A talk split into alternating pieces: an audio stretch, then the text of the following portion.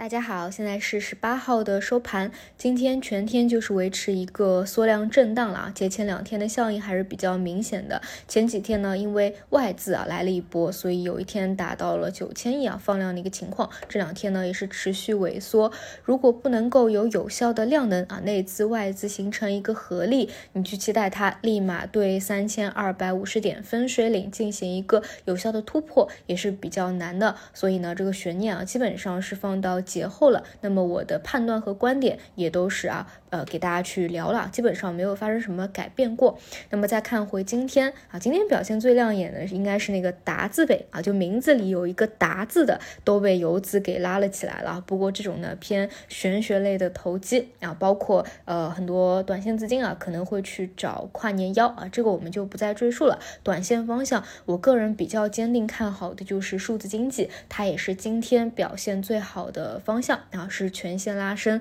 那么什么时候去做兑现呢？主要是两点。第一点就是什么时候这个板块真的形成一个高潮了，就是全线啊加速拉涨，这是一个信号。第二个呢，就是什么时候我们预期的政策真正落地兑现了，那么我们可以顺势而为做一个兑现。那么目前呢，虽然三天两头啊出一些小的细则，但都不是啊特别关键性的那种大的政策。我个人认为，在两会前后啊是一个更加重要的节点。所以呢，大家如果有持股的或者关注。这个方向的依旧是以趋势持股的方式就好，我们耐心等待兑现的节点。那等未来这个我觉得差不多了的时候啊，也会继续给大家去做跟进的。其他呢就是长线仓位，基本上就是持股过节的一个节奏了。但是我的观点没变啊，就我觉得大的行情还是得等个把月的时间，这一波只看为一个超跌反弹，所以总体的仓位大家还是要进行一个合理的控制。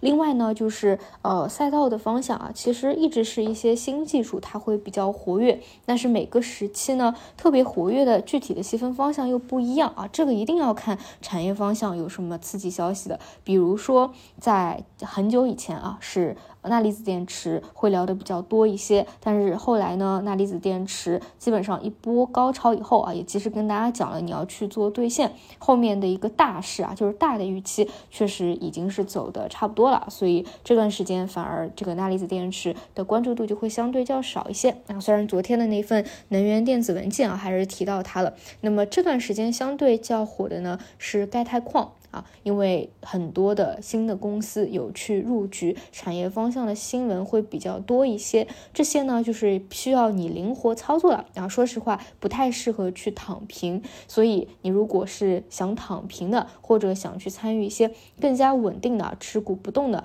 我的观点没变啊，就是在等一段时间。哦，等到真正磨底结束以后，有反转迹象了以后，那你去呃重仓入局我们的中国股市，然后去躺赢之后的一个大波段，后面的行情还是非常的看好啊，这就是我整体的一个观点。那以上就是今天的内容，我们就明天早晨再见。